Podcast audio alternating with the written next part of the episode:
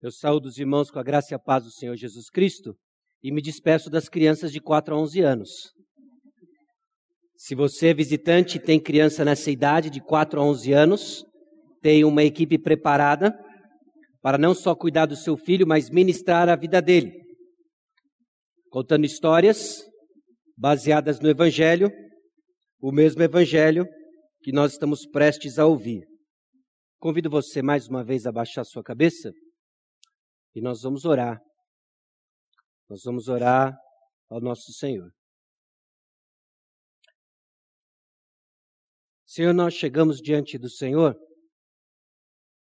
em contextos tão diferentes, tão diversos, passando por momentos tão distintos e todos igualmente acompanhados pelo mesmo bom e supremo pastor, poderoso fiel, servo sofredor, profeta com palavras de esperança, sumo sacerdote que é, faz possível a reconciliação com o Senhor e Rei dos Reis. Fala conosco mais uma vez. Que os ruídos, ó Deus, de dentro e de fora, de dentro do nosso coração e de fora, não sejam empecilhos para aquilo que o Senhor quer fazer em nós.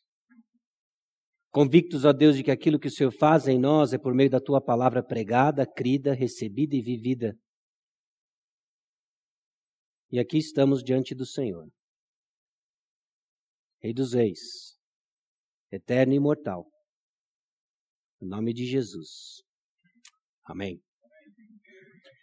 Hoje nós encerramos uma pequena série que fizemos durante cinco domingos.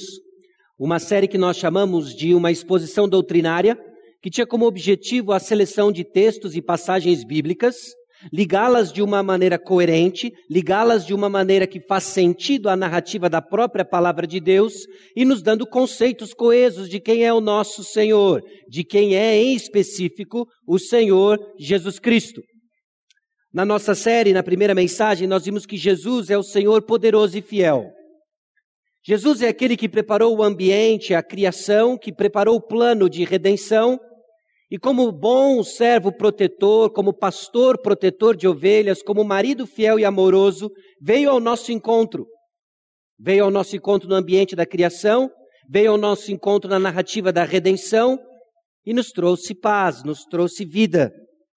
Jesus, ele é o servo sofredor. Ele é o servo sofredor que padeceu as nossas dores, morreu a nossa morte, numa posição privilegiada dada pelo próprio Senhor. E hoje ele está vivo. Ele é o profeta maior, aquele que viu e ouviu, aquele que falou e mostrou, aquele que traz uma mensagem de acusação, expondo e mostrando quem de fato nós somos, ao mesmo tempo que traz uma mensagem de esperança. O Evangelho. Jesus, ele é o sumo sacerdote. Ele é a presença de Deus no nosso meio ele que faz a separação daqueles que de fato vão estar e entrar na presença de Deus. Ele é o que traz sacrifício de paz. E ele suplica em nosso favor. Vimos a atuação de Jesus hoje em nosso favor, de que ele não está num eterno descanso, mas ele labuta em nosso favor até hoje. E hoje nós entramos no último aspecto, na última perspectiva pelo menos desta série acerca de quem é Jesus, o Rei dos Reis. Jesus, o Rei dos Reis. Acredito que foi uma passagem presente em cada uma das mensagens dessa série, Hebreus capítulo 1, versículos 1 a 4, que havendo Deus outrora falado muitas vezes e de muitas maneiras aos pais pelos profetas, nesses últimos dias nos falou pelo Filho a quem constitui o herdeiro de todas as coisas, pelo qual também fez o universo. Ele que é o resplendor da glória e a expressão exata do seu ser, sustentando todas as coisas pela palavra do seu proceder, depois de ter feito a purificação dos pecados, assentou-se à direita da majestade nas alturas, tendo se tornado tão superior aos anjos, quanto herdou mais excelente nome do que eles. Quatro versículos que comprimem tanta verdade, que comprimem conceitos, que exprimem para nós quem é o nosso Senhor, quem é o Jesus que cremos. Em particular, hoje, nós vamos ver que Jesus, ele é o Rei dos Reis. E eu espero conduzir os irmãos numa compreensão mais ampla do que é o ofício de ser rei. O que, que significa de fato rei? Porque nós quando paramos para pensar no conceito de rei, nossa compreensão é poluída por conceitos modernos da monarquia que nós vemos, testemunhamos ou imaginamos em histórias, ou pensamos em filmes. Mas o que significa, à luz da palavra de Deus, o ofício de rei? Vamos ver que o rei é aquele que luta com uma fé corajosa. Jesus Cristo, o Rei dos Reis, porque ele luta com uma fé corajosa. E de que forma Jesus lutou em meu favor, em que forma que Jesus lutou em seu favor, e lutou com uma fé corajosa que eu e você, amedrontados que somos, pecadores que somos, não temos. Jesus é o campeão da causa e o fato de cremos no Rei dos Reis. É o que nos encontra em nosso medo, é o que nos encontra em nossa tristeza, é o que nos encontra em circunstâncias assustadoras. E vemos mais um vislumbre de quem Ele é, Jesus, o Rei dos Reis que acalma o coração mais atribulado, porque aquele que foi o mais atribulado de toda a história venceu a morte e hoje triunfa no trono soberano, Jesus, o Rei dos Reis. Jesus é o Rei que lidera com autoridade. Há uma enorme confusão em nosso meio, há uma enorme confusão na nossa sociedade entre autoridade, entre poder. A ideia de termos um líder que exerce autoridade nos causa repulsa, porque nós somos constantemente, testemun nós testemunhamos constantemente com os abusos de poder e autoridade. Mas Jesus, ele é o líder que lidera com autoridade, porque ele tem direito sobre toda a autoridade, e ele faz com amor, ele faz com pulso firme, ele faz com graça, ele faz com verdade. Jesus, ele é o Rei dos Reis. Jesus, ele é o rei dos reis porque ele julga com sabedoria e equidade. Nós carecemos de líderes que julgam com sabedoria e equidade, e Jesus, ele é o rei dos reis. Enquanto aguardamos, enquanto ainda sofremos, submissos a autoridades imperfeitas, que o nosso coração anseie por aquele que virá e reinará de forma perfeita, Jesus, o Rei dos Reis. Irmãos, o ofício de rei é um dos três que nós temos visto ao longo dessas últimas semanas. É o terceiro. É o terceiro daquilo que temos chamado do ofício teocrático.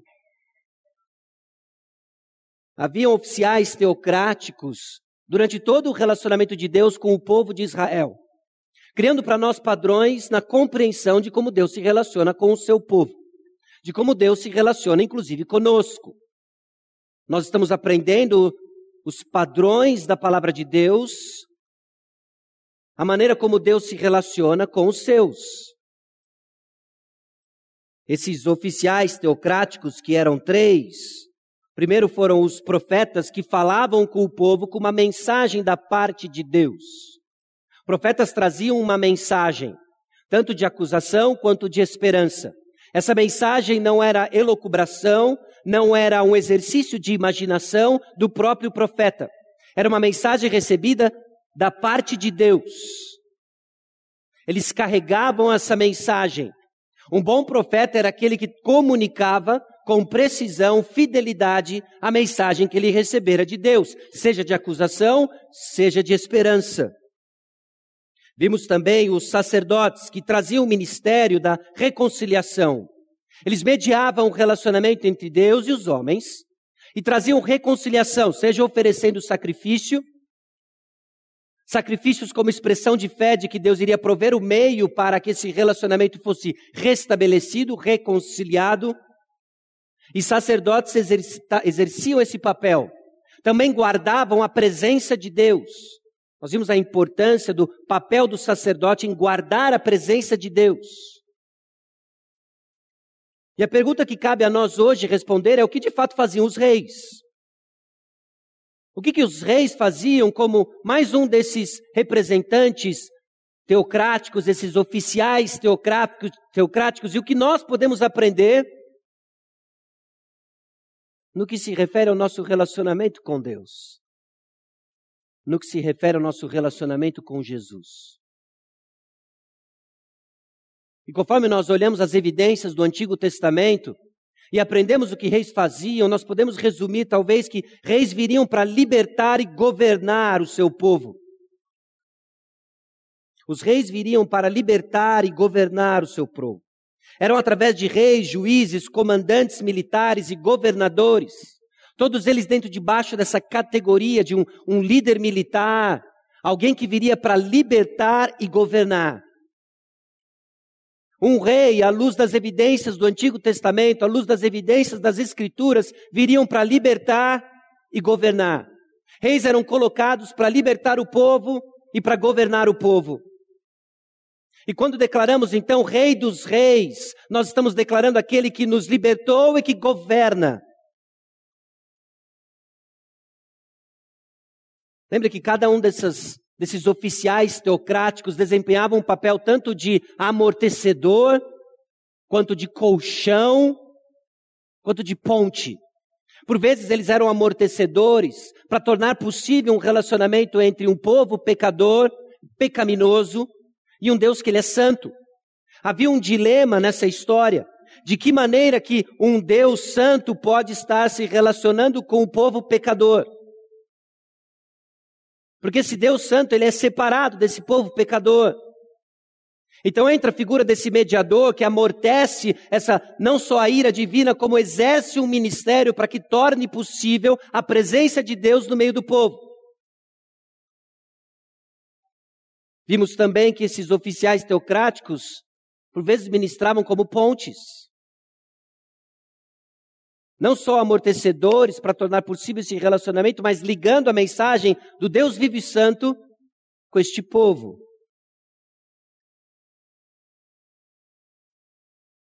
No que tange ao rei, esses governantes humanos apontavam para uma realidade futura. A grande revelação, o grande reconciliador, redentor e governador Jesus Cristo.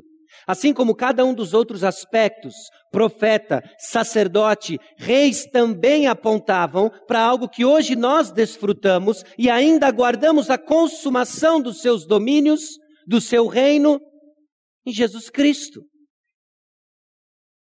Era plano de Deus colocar tudo debaixo do Senhor Jesus Cristo. Efésios capítulo 1, versículos 9 e 10 trazem para nós verdades importantes acerca deste plano divino, deste reino cósmico que transcende o que nós vemos, transcende o que é tangível e nos dá informações que impactam o que nós vemos. Efésios 1, 9 e 10, desvendando-nos o mistério da sua vontade, segundo o seu beneplácito que propuser em Cristo, de fazer convergir nele, na dispensação da plenitude dos tempos, todas as coisas, tanto as do céu como as da terra. E aqui, meus irmãos, se você está prestando atenção desde o início da nossa série, quando nós vimos que Jesus Cristo prepara não só, a, não só o plano de redenção, mas também a criação, o palco onde ele se desenvolve, é plano de Deus criando todas as coisas e todas as peças e aos poucos dando mais informações para que o seu povo deslumbre que quando todas as peças se juntam, quando todas elas se ligam, todas elas culminam e revelam o Senhor Jesus Cristo, porque Ele é a expressão da glória de Deus. Se Deus está comprometido em manifestar a sua glória, se Deus está comprometido no seu plano de demonstrar sua glória, tanto no céu quanto na terra, ela há de convergir em Cristo Jesus. É por isso que ele veio à terra, é por isso que ele subiu na glória, é por isso que ele subiu não só no tabernáculo, maquete das coisas que são, mas ele foi de fato no Santo dos Santos, no que é. Ofereceu o sacrifício e abriu acesso porque converge nele, em Jesus Cristo, todas as coisas. Ele é o soberano do universo. Entender então a função, o ofício do rei nos ajuda a compreender mais e melhor o que nós temos em Cristo Jesus, quem é o Senhor Jesus Cristo e nos dá informações de quem nós somos, porque se ele é rei, nós somos súditos. Súditos, servos,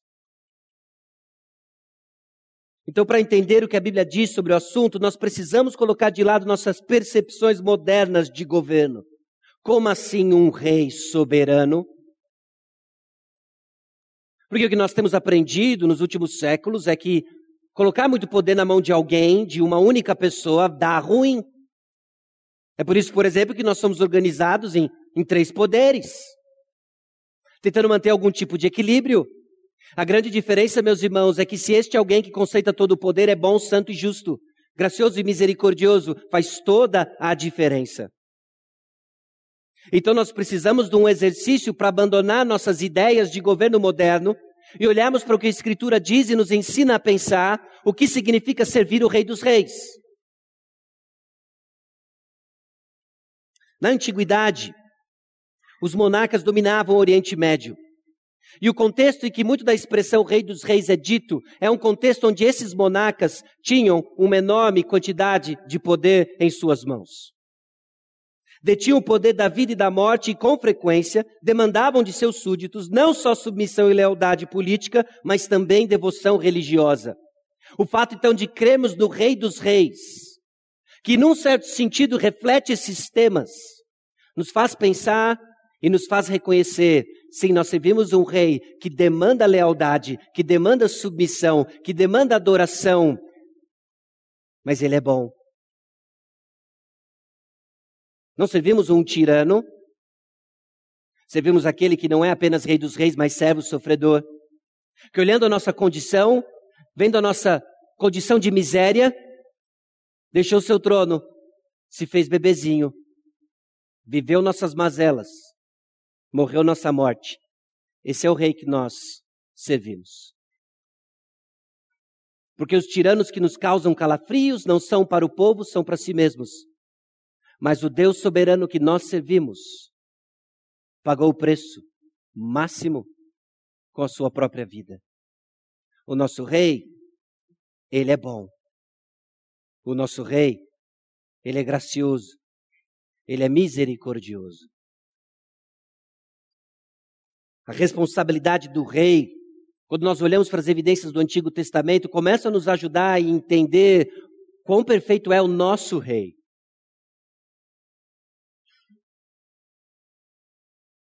O rei deveria saturar sua mente e coração com a palavra do Senhor. Prestes a entrar na terra prometida, Moisés escreve o seu último livro, Deuteronômio, talvez uma compilação de sermões dando instruções para o povo, que depois de 40 anos no deserto, com exceção de dois, não conheciam sequer o Egito, todos estão sendo renovados, prestes a entrar na terra prometida, Moisés agora dá instruções para o povo. É interessante que ele mesmo prediz a existência e a vinda de um rei. Num contexto um pouco controverso, ele surge lá na frente Saul. Mas o que esse rei deveria fazer?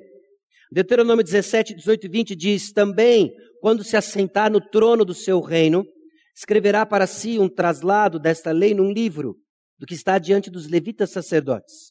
E o terá consigo, e nele lerá todos os dias da sua vida, para que aprenda a temer o Senhor seu Deus, a fim de guardar todas as palavras desta lei e estes estatutos para os cumprir. Isto fará que o seu coração não se eleve sobre os seus irmãos e não se aparte do mandamento, nem para a direita, nem para a esquerda. De sorte que prolongue os dias no seu reino, ele e seus filhos, no meio de Israel. O rei deveria ter uma cópia pessoal da palavra de Deus, da lei, daquilo que até então havia sido produzido. E a razão é para que ele aprendesse a temer o Senhor. E que aprendendo a temer o Senhor, o seu coração crescesse em humildade e não se achasse, se achasse maior do que os seus irmãos. E com a lei do Senhor no seu coração, ele julgaria retamente. Ele seria o rei que o povo precisa. Ele seria o rei que lideraria o povo nas batalhas de resgate, de libertação e julgaria o povo com justiça e equidade. Essa era a função do rei. De maneira que quando ela era bem exercida, ela apontava para aquele que haveria de vir, o rei dos reis, que nos libertaria, nos faria os seus súditos e governaria com justiça e equidade. Era esse o papel do rei. O papel do rei não era de gozar de boa vida, o papel do rei não era simplesmente de ter uma situação privilegiada, mas poder lhe era dado para servir. E o exercício do seu serviço era para o bem do povo. E o povo bem liderado e o povo bem julgado teria um relacionamento ajustado com o Senhor.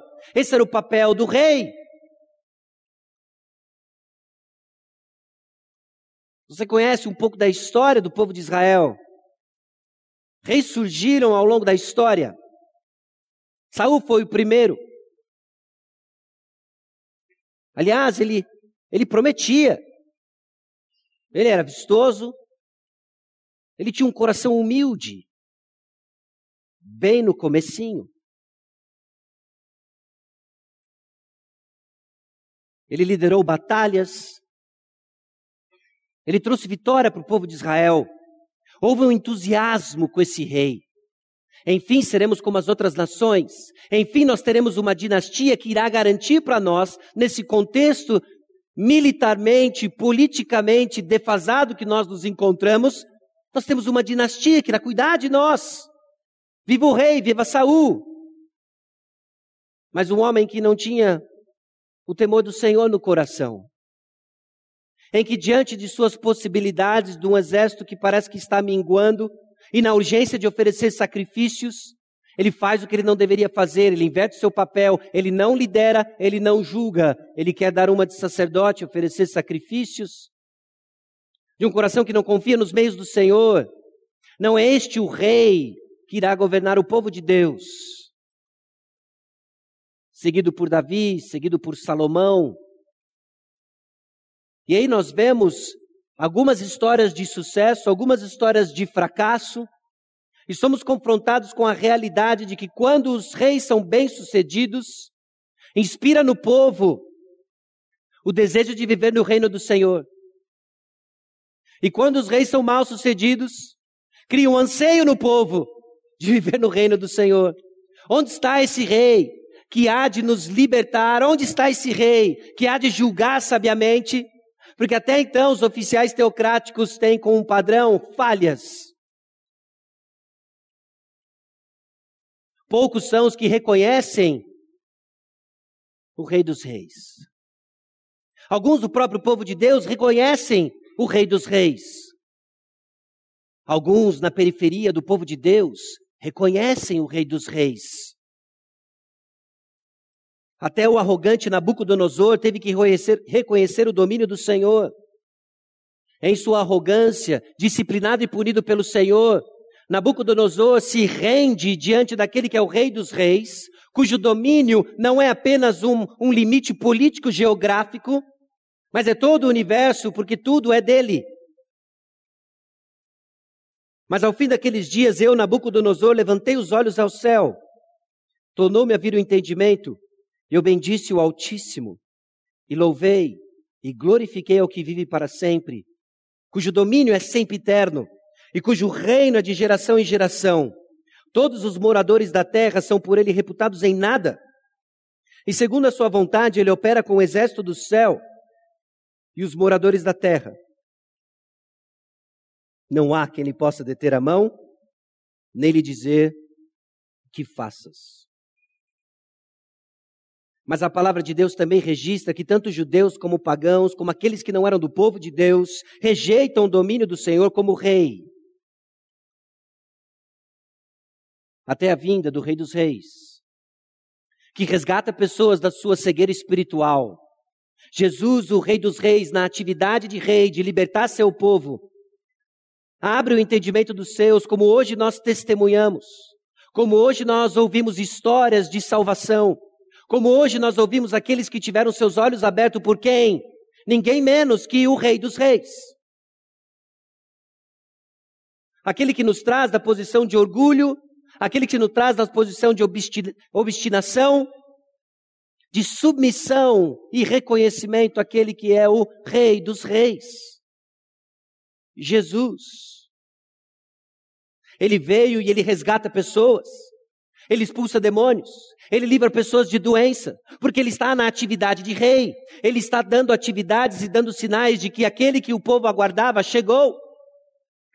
Ainda aguardamos aspectos do seu reino, mas ele inaugura e ele começa dando sinais de que ele é o rei dos reis, aquele que é capaz de libertar das nossas mais profundas mazelas, até que então que eram impossíveis, é o Senhor Jesus Cristo, é o rei dos reis.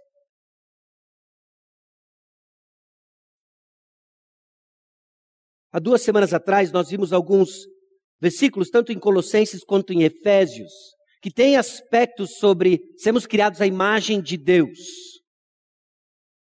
Vimos em Colossenses 3,10 que e vos revestistes do novo homem que se refaz para o pleno conhecimento, segundo a imagem daquele que o criou. O fato de estarmos sendo transformados, o fato de estar sermos refeitos na imagem de Deus, nos dá conhecimento. E conhecimento é um traço do ofício de profeta de conhecer a palavra de Deus. Nós vemos resquícios disso no nosso meio, nós vemos resquícios da imagem de Deus quando ganhamos conhecimento, conhecimento da mensagem da palavra de Deus. Efésios 4, 24 nos diz que vos revistais do novo homem, criado segundo Deus, em justiça e retidão, procedentes da verdade. Retidão são traços do efício de sacerdote, santidade, separados para Deus e justiça. Conforme crescemos em justiça, conforme crescemos na capacidade de discernir entre o certo e o errado, entre o bem e o mal, entre o justo e o injusto, vemos traços do nosso Rei Jesus. Irmãos, nós estamos sendo refeitos à imagem de Cristo Jesus, em que conhecer mais de Jesus Cristo tem implicações no nosso discipulado. Declarações acerca de quem Cristo é, automaticamente são declarações de quem nós devemos ser. A importância de conhecermos mais Jesus Cristo é de ganharmos também informações de como nós devemos proceder como servos de Cristo. Nós dizemos que conhecemos o profeta, o maior profeta, Jesus Cristo. As evidências são o conhecimento que ganhamos de Deus, através do conhecimento da palavra de Deus. Nós dizemos que conhecemos o sumo sacerdote, Jesus Cristo. As evidências é uma vida que cresce em santidade, na compreensão da presença de Deus, no temor do Senhor. Nós dizemos que conhecemos o Rei dos Reis. Cresce em nós justiça, habilidade de identificar o perfil do súdito do rei o perfil do cidadão, do rei, que você recebe no dia que confessa Jesus Cristo como seu rei, como seu Senhor e Salvador, e então passa a desenvolver as características que lhe foram dadas no seu novo nascimento.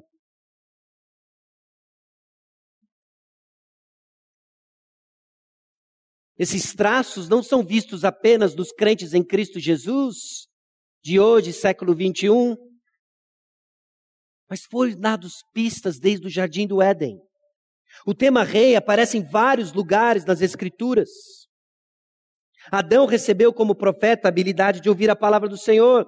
Como sacerdote, Adão recebeu o privilégio de estar na presença do Senhor e guardar o jardim. Agora, como que Adão já dava para nós sombras, vislumbres da atividade de rei? Ele prestava assistência ao Senhor dos Senhores. Se você lembra do relato da criação, Gênesis capítulo 1. Deus nomeia o sol, Deus nomeia a lua. Aquele que vai dominar o dia, aquele que vai dominar a noite. E no capítulo 2, quem começa a nomear coisas é o homem. Atividades dadas ao homem, que apontam para traços do governo de Jesus. Foi dado a Adão, então, a tarefa de dar nome aos animais.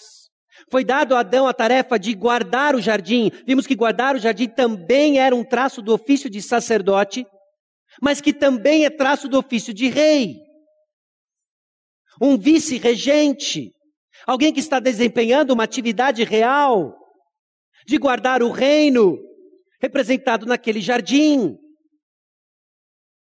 E aí, se você adianta a história, nós vemos aqui a semente do trabalho que eu e você somos chamados a desempenhar. Seja você literalmente um jardineiro, seja você um engenheiro, seja você quem for no exercício da sua vocação, o exercício da sua vocação é uma atividade a qual nós damos indícios de que temos um rei. Então, crente em Cristo, a sua ética de trabalho importa.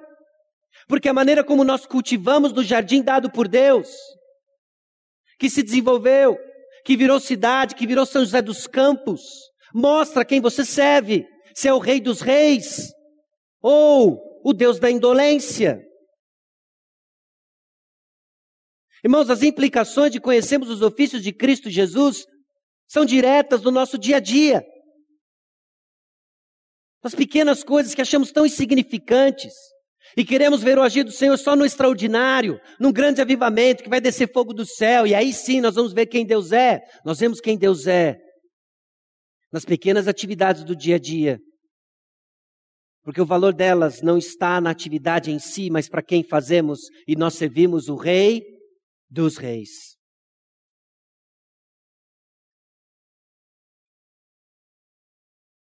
Os limites da autoridade de Adão e Eva foram dados pelo próprio Senhor, porque nenhuma autoridade nos foi dada de maneira ilimitada. Deus não transfere a sua autoridade de maneira ilimitada. E muito tem a ver com o fato de que o pecado distorce o exercício do nosso papel. É por isso que nós reconhecemos e afirmamos que Deus não dá toda a sua autoridade para um marido sobre a sua esposa. Você sabe disso, certo? As esposas devem ser submissas aos seus maridos e você sabe quando que a, a linha é cruzada. Quando o marido começa a exercer uma função e obriga a sua esposa a pecar contra o Senhor. Foi longe demais. Foi longe demais. Mesma coisa do seu chefe no seu trabalho. Você deve ser submisso ao seu chefe no seu trabalho, desde que ele não queira usurpar o trono de Deus, pedindo e fazendo com que você peque. Gênesis 2, 16 e 17, o Senhor Deus lhe deu essa ordem: de toda árvore do jardim comerás livremente. Mas da árvore do conhecimento do bem e do mal não comerás, porque no dia que dela comerdes, certamente morrerás. Autoridade foi dada, mas nunca de forma ilimitada. Então, conforme nós juntamos os pontos e tentamos entender o que é o papel de um rei nas evidências das Escrituras, nós entendemos que o rei luta por seu povo com fé corajosa, lidera com autoridade e julga com sabedoria e justiça. O que o Rei Jesus, o nosso campeão, faz? O campeão real defende o seu povo e desarma seus inimigos através da cruz. Todos esses itens se encontram no tema de pastor no Antigo Testamento. O Salmo 23 ganha um significado diferente as exortações duras do Senhor, Ezequiel 34, ganham um significado diferente, porque aquilo que o rei deveria ser feito encontra o seu paralelo no próprio pastor, na atividade de pastoreio. E vemos como Davi foi submetido a um treinamento de realeza cuidando de ovelhas. Entendendo então que o paralelo que ele desenvolveria como rei se encontra no campo aprendendo a cuidar de ovelhas. Jesus, ele é o rei dos reis, ele é o sumo pastor, e ele cuida de nós. Irmãos, nós vivemos em conflitos desde Gênesis 3,15. Em Gênesis 3,15 tem o início daquilo que seria a nossa aflição, séculos e séculos e séculos. Como consequência direta do pecado, Gênesis 3,15, porém, inimizade entre ti e a mulher, entre a tua descendência e o seu descendente, este te ferirá a cabeça e tu lhe ferirás o calcanhar. Tem tanta informação aqui, comprimida em poucas frases. Há um conflito Há um conflito entre a descendência da mulher e a descendência da serpente. Há um conflito que encontra solução na descendência da mulher.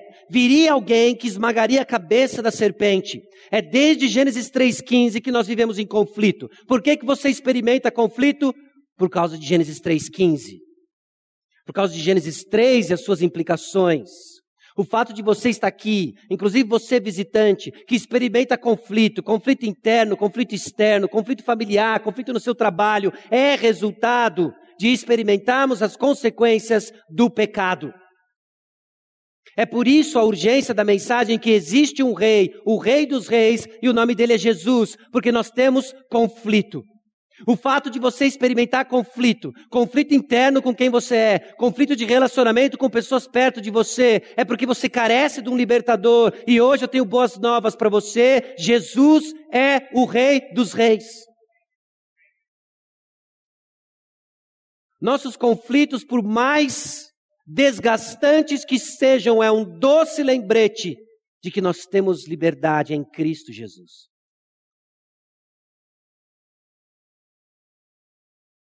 Abraão passou por conflito para resgatar seu sobrinho Ló.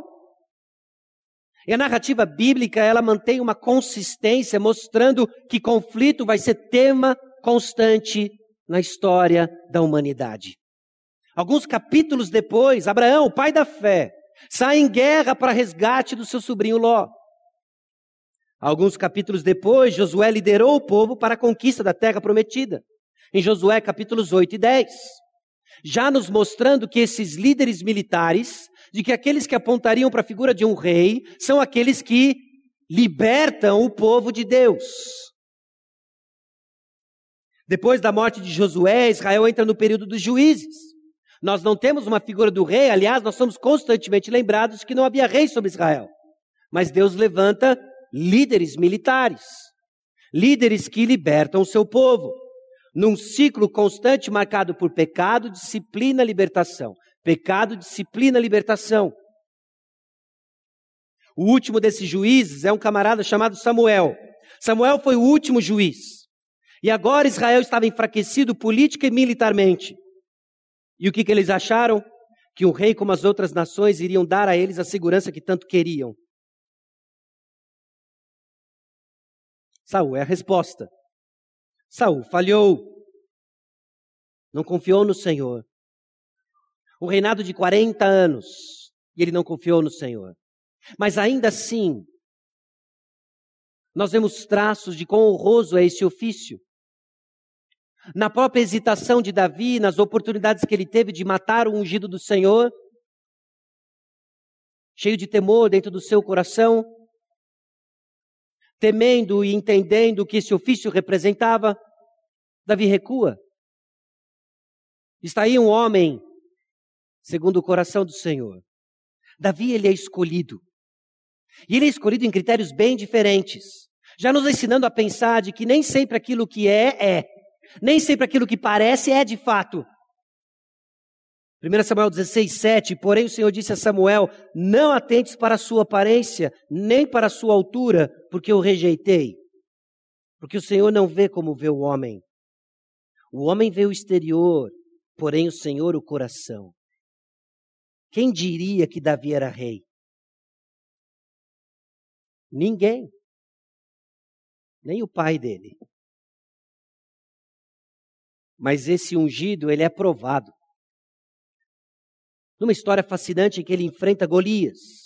1 Samuel capítulo 17 narra para nós a história desse rei ungido que enfrenta Golias, nos ensinando a pensar o que é um rei segundo o coração do Senhor. Um rei segundo o coração do Senhor chega nesse campo de batalha e encontra alguém blasfemando contra o Senhor. Ele conhece a lei, ele sabe o que ele precisa fazer. Alguém precisa ir e calar a boca desse gigante. E ele olha ao redor e ele encontra o povo de Deus amedrontado. Ele olha para o rei Saul e encontra o rei amedrontado. E ele diz: Então eu vou. Seus irmãos dão risada dele. Aqui não é lugar para você ficar brincando. Volta para casa e vai jogar videogame, rodar peão, andar de patinete. Mas aqui é coisa, entrega os queijos que você veio entregar e rapa daqui, menino. E ele conta então histórias da fidelidade do Senhor. Ele já provou do Rei dos Reis que o libertou de perigos anteriores. Ele sabe o que o Senhor é capaz de fazer. Ele conhece a palavra do Senhor. Saul, então, convencido desse garoto petulante, já que não tem nenhum outro voluntário, dá para ele a sua armadura. Ele sequer consegue andar com a armadura. Ele tira a armadura porque a armadura de Davi é o nome do Senhor. Ele desce no campo. E ele não mata esse gigante com uma lança, ele não mata com um arco e flecha, ele não mata com uma catapulta, ele mata com uma pedra. Porque aqueles que blasfemam contra o Senhor, diz a lei do Senhor, devem ser apedrejados. E para terror do exército filisteu, e para assombro do exército de Israel, esse rei, segundo o coração do Senhor, mata Golias, cuja armadura é descrita no texto bíblico, nos fazendo pensar numa serpente, nos evocando a lembrar de Gênesis 3,15, porque ali está o descendente da mulher, esmagando e cortando a cabeça do filho da serpente. E isso é só o trailer.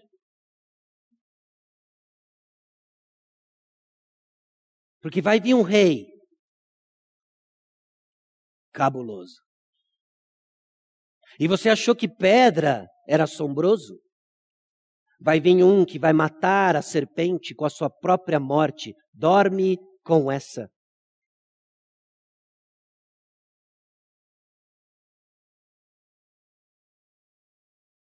Salmo 118 não é atribuído a Davi, mas preste atenção na letra do cântico do guerreiro.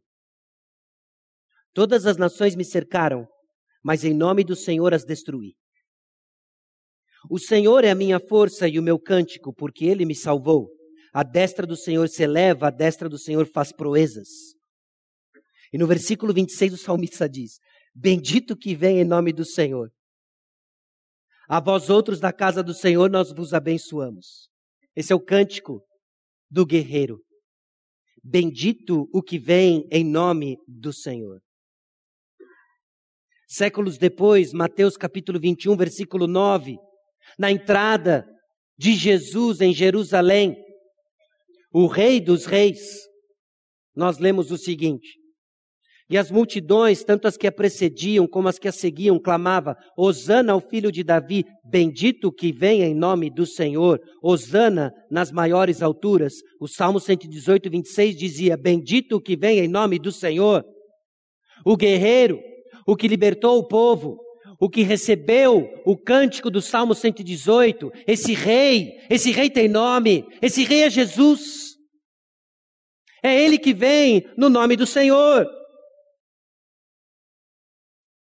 Lucas 19, 38, a passagem paralela diz: Bendito é o rei que vem em nome do Senhor, paz no céu e glória nas maiores alturas. Porque aquele rei, aquele rei guerreiro vitorioso do Antigo Testamento tem nome, e hoje nós sabemos o nome dele. O nome dele é Jesus Cristo. Ungido pelo próprio Deus, como Deus ungiu a Jesus de Nazaré com o Espírito Santo e com poder, o qual andou por toda parte, fazendo o bem e curando a todos os oprimidos do diabo, porque Deus era com ele. Jesus é ungido por Deus. Ele é ungido e ele faz coisas de ungido. E ungido liberta. Ungido rei liberta. O que Jesus estava fazendo no seu ministério da terra, se não dando indícios, preste atenção. O rei chegou.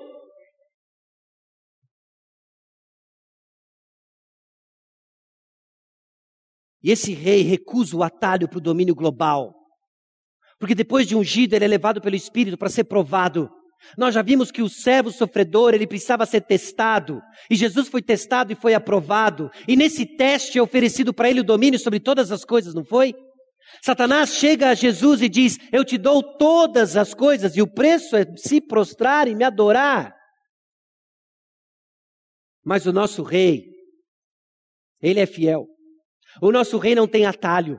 O nosso rei conquistou o seu próprio domínio, o seu próprio reino. E ele responde então com a palavra, porque ele não é só rei, ele também é profeta, e ele traz mensagens da palavra de Deus. E ele é o rei dos reis porque ele conhece a palavra de Deus. E ele foi obediente porque ele se tornou o sacrifício, porque ele também é o nosso sacerdote. E ele triunfa sobre os seus inimigos. E a maneira como ele triunfa não é jogando uma pedra na testa de Satanás. 1 Coríntios 1,18, certamente a palavra da cruz é loucura para os que se perdem, mas para nós que somos salvos, poder de Deus. Porque tanto os judeus pedem sinais, como os gregos buscam sabedoria. Mas nós pregamos a Cristo crucificado, escândalo para os judeus, loucura para os gentios. Mas para os que foram chamados, tanto judeus como gregos, pregamos a Cristo, poder de Deus e sabedoria de Deus. Porque a loucura de Deus é mais sábia do que os homens, e a fraqueza de Deus é mais forte do que os homens.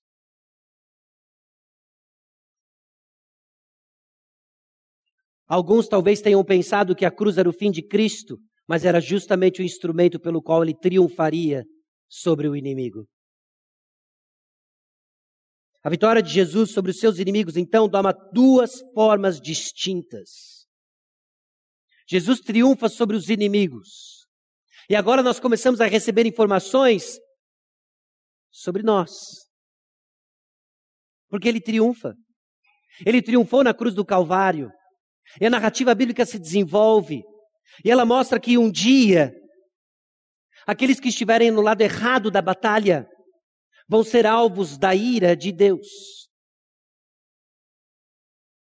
E aqueles que estiverem no lado certo, no lado da vitória, vão receber da misericórdia de Deus.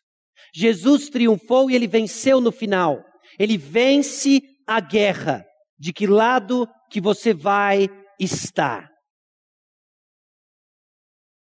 Porque Rei dos Reis é ótimas notícias para aqueles que se curvam e reconhecem que Jesus é Senhor. Mas Jesus, Rei dos Reis, são notícias terríveis para aqueles que estão no lado perdedor. Porque aqueles que perdem perecem e recebem a ira de um rei justo. Porque nesse conflito, desde Gênesis 3,15, aqueles que não foram salvos pelo sangue do Cordeiro perecerão, morrerão.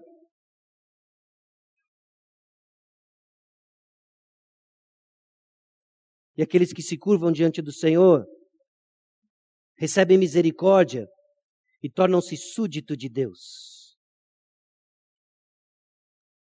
São alistados no exército, recebem a armadura de Deus, o revestir-se de Jesus Cristo, e estão do lado da vitória. Jesus é o Rei dos Reis. Existe um conflito. Ele ganha no final. Que lado que você está?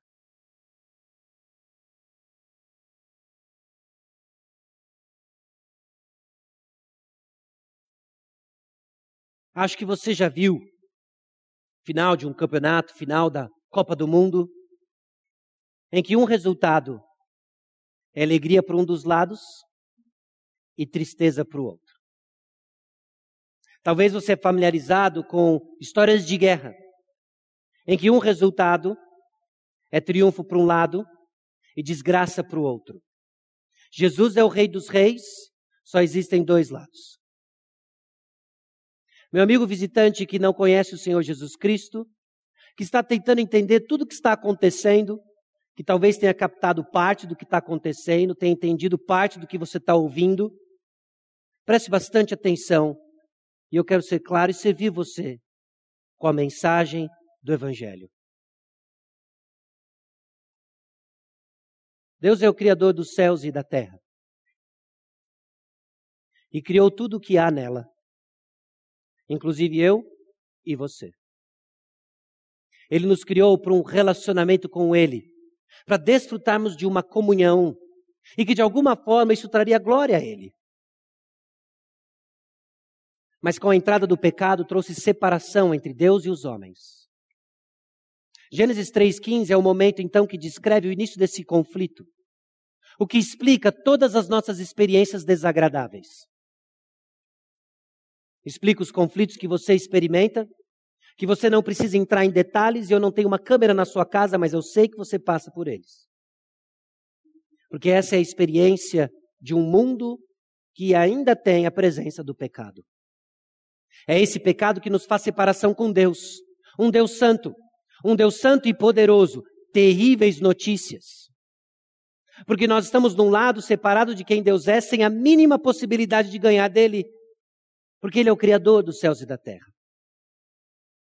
Mas esse Criador nos amou a tal ponto que mandou seu Filho Jesus Cristo, soberano e fiel, servo sofredor, o profeta maior, o sumo sacerdote, o Rei dos Reis, a quem nós estamos prestes a lembrar de uma forma especial no nosso calendário, o menino Jesus, o bebê Jesus.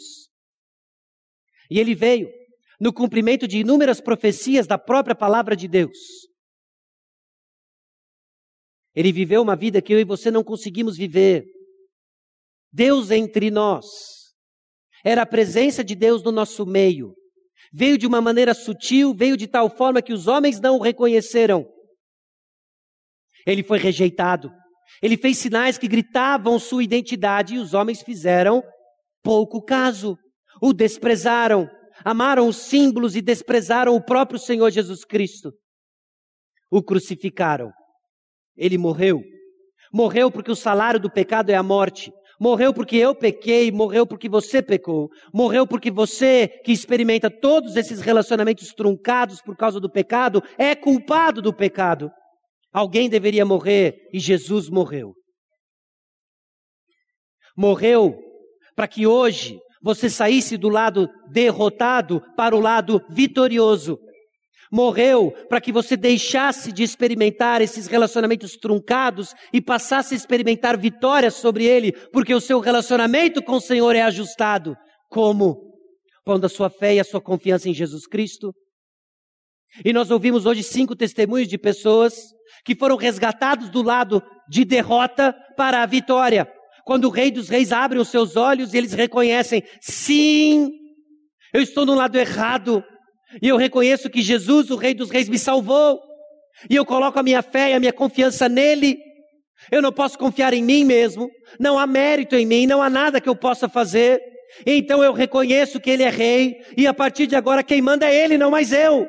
Porque viver a vida com, as próprias, com a própria sabedoria, com as suas próprias decisões, tem levado você para esse lugar de sofrimento, para esse lugar de dúvida, para esse lugar de anseio, para esse lugar de cansaço, Vem, o Rei dos Reis está chamando você para o lado da vitória. Abaixe as armas. E reconheça que nós somos esse povo amedrontado, que não consegue vencer uma batalha sem Ele. Ele toma a frente. E não com uma funda, não com uma lança, mas com uma cruz. Venceu a sua batalha. E hoje ele diz: Vem. E a partir de então, esse rei começa a liderar com autoridade. Reconhecer que Jesus é rei. Reconhecer que Jesus nos liberta. É reconhecer que agora nós temos um novo líder. Ele nos livra das cadeias do nosso pecado. E agora nós olhamos para o nosso libertador e perguntamos: para onde vamos? E ele lidera com autoridade. E a autoridade é o direito de exercer poder. Reinado envolve poder e autoridade, e autoridade é o direito de exercer poder. E nós vemos o Antigo Testamento, nós vemos as Escrituras mostrando pessoas que exerceram poder e autoridade, tanto bem quanto mal. Jesus exerce autoridade do bem. E ele diz: Me segue.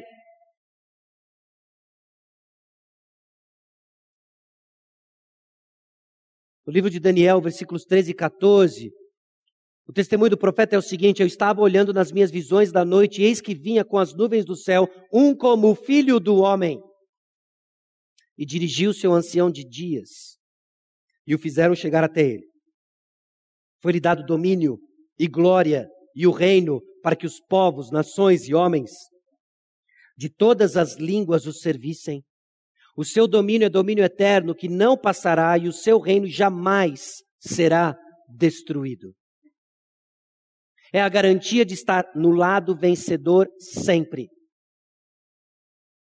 E o filho do homem é justamente o termo que Jesus escolhe para se designar inúmeras vezes nos evangelhos. Fazendo com que você pense o quê? De que esse nazareno, esse camarada não está fazendo simplesmente ações de boas obras, sendo bonzinho, ensinando coisas maravilhosas. Ele está dando sinais e dizendo: Olha, eu tenho toda a autoridade. E toda a autoridade foi dada a Ele. E o exercício da sua autoridade, hoje nós desfrutamos na atividade que Ele nos deu, fazer discípulos. Jesus, aproximando-se, falou-lhes, dizendo: Toda a autoridade me foi dada no céu e na terra. E de, portanto, fazer discípulos de todas as nações, batizando-os em nome do Pai, do Filho e do Espírito Santo, ensinando-os a guardar todas as coisas que vos tenho ordenado. E eis que estou convosco todos os dias até a consumação do século. Nós desfrutamos da presença do Senhor no exercício da atividade que Ele nos deu como igreja de fazer discípulos, e nós assim fazemos porque toda autoridade foi dada em Jesus. Nós testemunhamos hoje pessoas vindo às águas, sendo batizadas no nome do Pai, do Filho e do Espírito Santo, porque a autoridade nos foi dada. Porque Jesus é Rei. Sabe por que, que isso aconteceu? Porque Jesus é rei. E a autoridade universal de Jesus, a destra do Pai, essa autoridade que ele tem e que lhe foi dada, é a base para a expansão do reino de Jesus por meio da proclamação do Evangelho. Se Jesus não é rei, vã é a nossa pregação. Ela não tem poder, ela não tem autoridade, mas porque ele é rei, e porque nós proclamamos mensagens que não são nossas, mas são reais, é da realeza, nós conseguimos manter a pregação da palavra.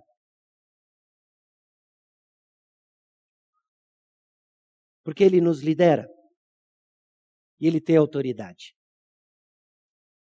E nós vemos que Jesus é o Rei dos Reis, porque ele julga com sabedoria e equidade. Uma extensão do papel de ser rei era ser juiz. Em Ezequiel 34, o Senhor prometeu a Israel que o verdadeiro pastor viria resgatar suas ovelhas das bestas feras e pastores que exploram. Mas também prometeu que julgaria as ovelhas. Moisés desempenhou esse papel depois dos juízes, depois dos juízes. Saul e Davi tiveram funções mais militares, mais libertadores. Mas no decorrer da história de Israel, finalmente chegou alguém, Salomão, num reinado de paz, que viria com o papel de juiz sábio e justo. Um homem que não só compreendia do comportamento humano, que sabia lidar com as diversas circunstâncias, mas era conhecedor de cada campo do conhecimento possível da época.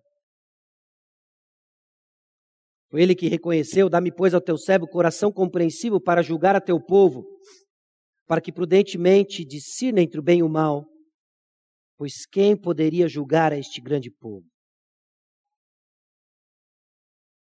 Irmãos, a instrução em sabedoria era necessária. Porque o que Salomão rapidinho aprendeu, que no exercício do papel de juiz, de rei, nem sempre a realidade é o que parece. Nós carecemos de sabedoria porque nem sempre a realidade é o que parece.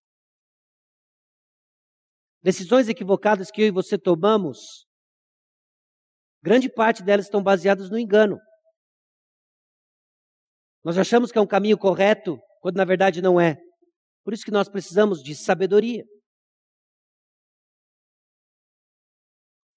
Salomão deixou provérbios para equipar seus filhos para enxergar a realidade com clareza e, portanto, tomarem decisões sábias e justas. O problema é que isso dá trabalho. O exercício de discernimento é trabalhoso.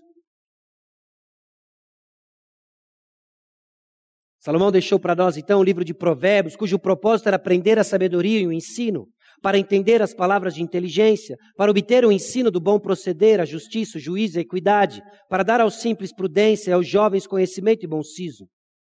Ouça o sábio e cresça em prudência, e o instruído adquira habilidade para entender provérbios e parábolas, as palavras e enigmas dos sábios. Só um parênteses, quem ensinava por parábolas o temor do Senhor é o princípio do saber, mas os loucos desprezam a sabedoria e o ensino. É esse temor do Senhor que nós somos chamados a buscar como a prata e como a tesouros escondidos a procurares. Então entenderás o temor do Senhor e acharás o conhecimento de Deus, porque o Senhor dá a sabedoria e da sua boca vem a inteligência e o entendimento. Ele reserva a verdadeira sabedoria para os retos, é escudo para os que caminham na sinceridade.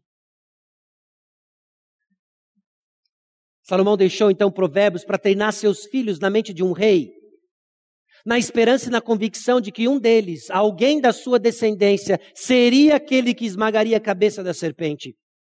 Em outras palavras, meus irmãos, provérbios traz para nós sabedoria que nos ajuda a pensar como o Messias. Provérbios traz para nós sabedoria para pensar como a mente de Cristo.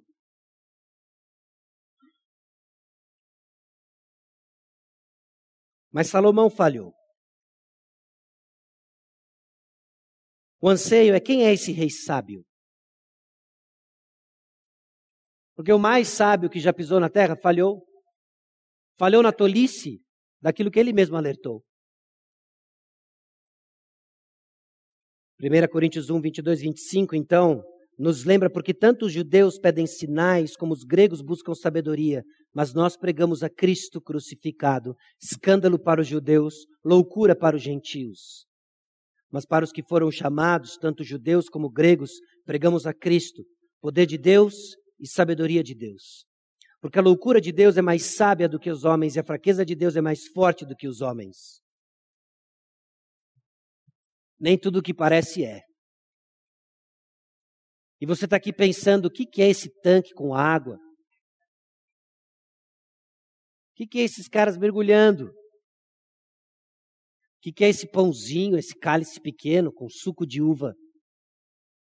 Esse pessoal levantando, trocando cálice, cantando, cantando, cantando, e esse cara falando, falando, falando. E tudo parece esquisito, parece estranho. Porque nem tudo que parece estranho é. O que você está testemunhando e que é a nossa oração, que seus olhos sejam desvendados, é de ver as duas ordenanças que tornam visível aquilo que é uma realidade espiritual. Jesus está atuante ressuscitando mortos. Jesus está atuante porque ele teve o seu corpo dilacerado e o seu sangue derramado em nosso favor. E eu espero que você enxergue as coisas como elas de fato são, mas para isso você precisa reconhecer que aquilo tudo que pareceu loucura é sabedoria. E a sua única sensação é: eu não estou entendendo nada, mas se tem alguma coisa para mim aqui, Senhor, abre os meus olhos, aperte os cintos e comece a aprender de quem Cristo é. Uma vida louca para o mundo e sabedoria para Deus que aliás é o lado vitorioso. Provérbios 2,4 nos chama a buscar sabedoria como a prata e como a tesouros escondidos a procurares. Nós achamos. Para que o coração deles seja confortado e vinculado juntamente em amor, e eles tenham toda a riqueza da forte convicção do entendimento para compreenderem plenamente o mistério de Deus, Cristo, em quem todos os tesouros da sabedoria e do conhecimento estão ocultos, onde nós encontramos sabedoria, onde que nós encontramos a sabedoria para entender a vida como ela deve ser? Na mente de Cristo. É nele. Ele é o rei dos reis. É ele quem julga com equidade, é ele quem governa com sabedoria, e é a ele que nós chegamos para pedir sabedoria, para viver a vida como ela deve ser vivida. Jesus, ele é o rei dos reis. Ele é o rei que lutou nossas batalhas com coragem. Somos servos medrosos com esperança certa. Ele é o líder que tem autoridade perfeita. Somos servos que carecem de obedecer na expansão do reino. Jesus julga com sabedoria e equidade. Nós crescemos em sabedoria nele e saciamos nossa sede de justiça com ele. Porque ele é o rei dos reis. Jesus, o Senhor poderoso e fiel, criou o ambiente para que eu e você pudéssemos conhecer e desfrutar dele. Ele é o marido amoroso que cuida da sua noiva, a igreja. Ele é o pastor protetor das suas ovelhas, que somos nós, sua igreja.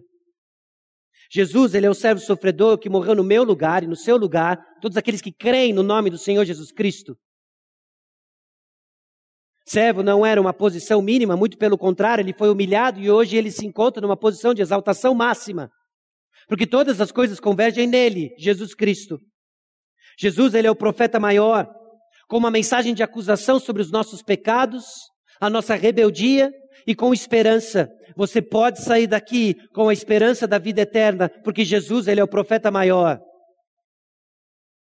Jesus, ele é o sumo sacerdote a manifestação da presença de Deus no nosso meio.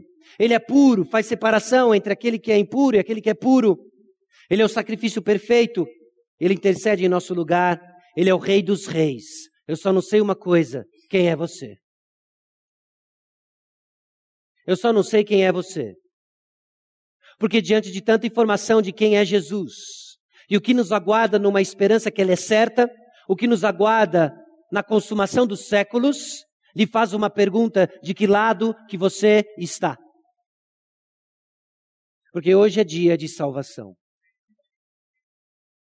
E o convite é que você se arrependa dos seus pecados. Reconheça que você tem vivido para si mesmo. E diante do Rei dos Reis, clame liberdade. Segue o líder e cresça em sabedoria. Porque nós temos um Salvador.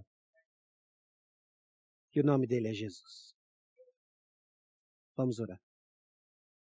Senhor, o cetro da expansão do teu reino foi exposto. O Evangelho. E alguns estão no lado errado. Tem misericórdia, Senhor. Que esses corações não encontrem descanso enquanto não estiverem nos braços do bom pastor. Que deu sua vida em seu lugar. Te louvamos, a Deus, por aquilo que nós testemunhamos, vimos, vidas transformadas se comprometendo com Jesus. E clamamos a Deus de que o Senhor coloque no caminho de cada um deles pessoas que irão instruí-los, orientá-los. Lutas virão, abatimentos, desânimos, mas que o vislumbre da vitória certa em Jesus Cristo aqueça esses corações para viver para o Senhor. No nome daquele que tem toda a autoridade é que nós oramos. No nome de Jesus. Amém.